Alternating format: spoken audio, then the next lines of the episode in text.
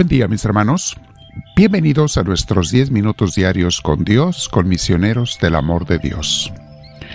Vamos a meditar este día en cosas, realidades, enseñanzas que los mismos santos basados en el Evangelio nos han compartido, basados en las palabras de Cristo y en las enseñanzas y en su experiencia personal con el Señor, nos han compartido a través de los años.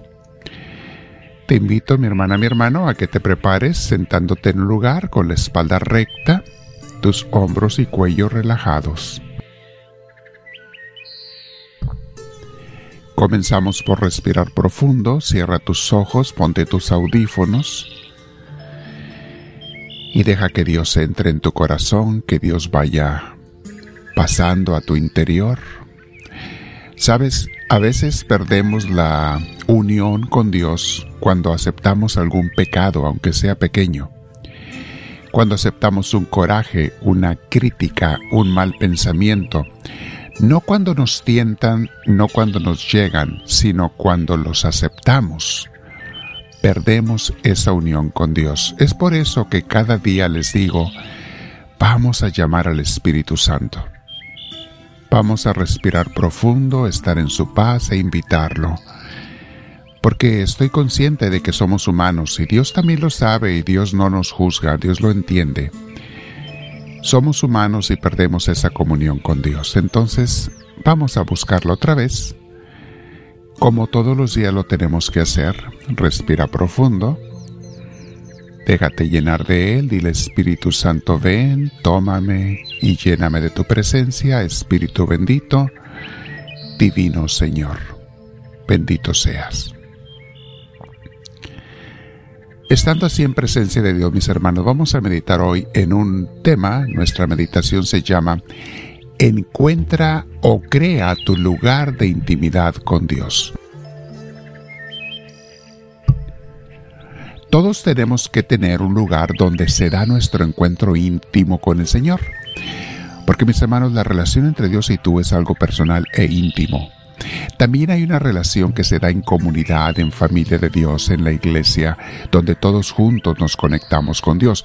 Eso es hermosísimo y esencial. Pero aquí estamos hablando de la que se da entre Dios y tú. Tiene que haber un lugar en el corazón y también un lugar en tu casa o en otro lugar para ustedes dos.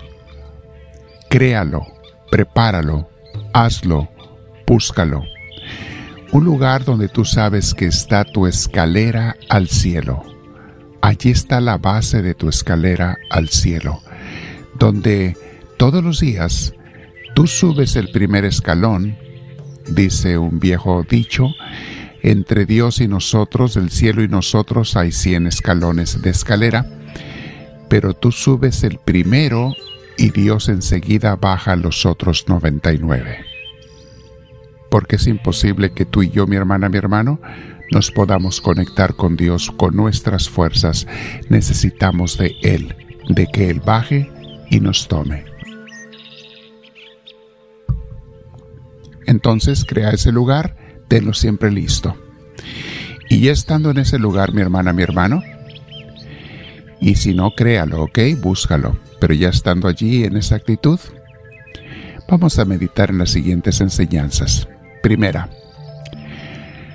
Dios no le puede dar sus consolaciones a los orgullosos, solo se lo da a los humildes y a los arrepentidos.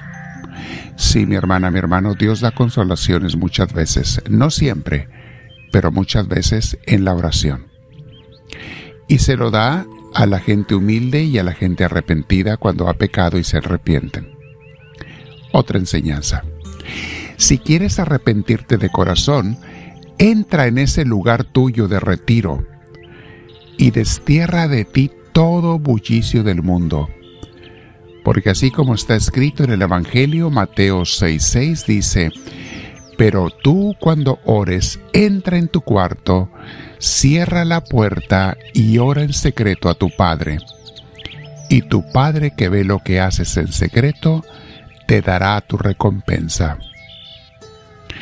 En la celda hallarás lo que perderás muchas veces estando afuera. La senda de los monjes es equiparable a nuestro lugar de encuentro con Dios, que puede ser en, tu, en un cuarto, en un sillón, en tu recámara, en fin. Puede ser a veces en un lugar al aire libre, en el jardín, en el patio, una silla, en un parque, qué sé yo. Y ese lugar puede cambiar, mis hermanos, de, tiempo en tiempo, pueden ser diferentes lugares, no importa dónde sea, con tal de que tú te encuentres allí con Dios. Pasamos a la siguiente enseñanza. En el silencio y sosiego, aprovecha el alma devota y aprende los secretos de las escrituras. Exacto. Estando tranquilos y en el silencio, podemos meditar y aprender de Dios y de sus escrituras. Estando allí, el alma de Dios encuentra arroyos de lágrimas con que lavarse y purificarse todas las noches, para hacerse tanto más familiar a su Hacedor, cuanto más se desviare del tumulto del mundo. Así es.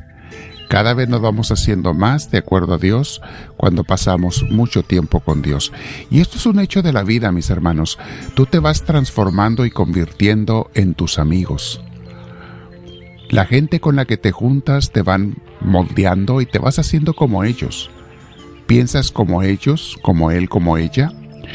Hablas como ellos y a veces hasta te ríes como ellos.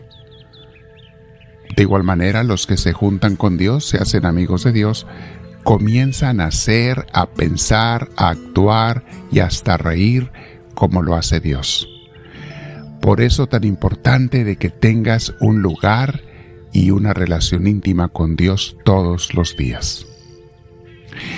Las lágrimas a las que se refiere aquí, mis hermanos, son las lágrimas de arrepentimiento cuando necesitamos arrepentirnos de algo, o son las lágrimas de gozo que muchos reciben como una bella consolación durante la oración. Los que las han experimentado en su oración saben bien de qué estoy hablando, esas lágrimas de mucho, mucho gozo. Dice otra enseñanza, mejor que hacer milagros es encerrarse con Dios y cuidar de no caer en la vanagloria o el pecado. Así es, mis hermanos. Enciérrate con Dios antes que caer en cualquier pecado. Eso es mejor, o vanagloria, creerte mucho. Eso es mejor que hasta hacer milagros. Otra enseñanza. ¿Para qué quieres ver lo que no te conviene tener? El mundo pasa y sus deleites.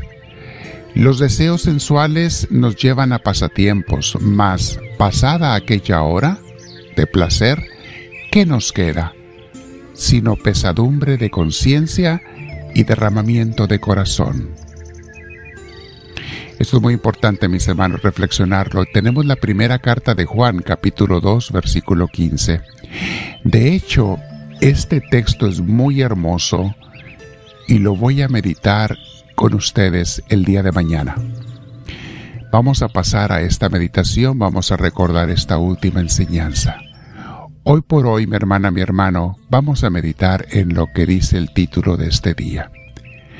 Encuentra o crea tu lugar de intimidad con Dios y pasa mucho tiempo con Él allí todos los días.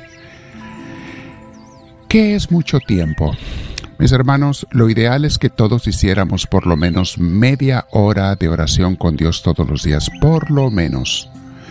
Los que estamos en un ministerio comprometido, sacerdotes religiosos, misioneros, misioneras, tenemos que hacer una hora si queremos ser efectivos espiritualmente hablando, si queremos que Dios nos use. Voy a meditar en eso hoy, Señor. ¿Tengo mi lugar y mi tiempo para ti todos los días? Háblame y hazme entender, Señor, con humildad mía que lo entienda. Háblame, Señor, que tu siervo te escucha.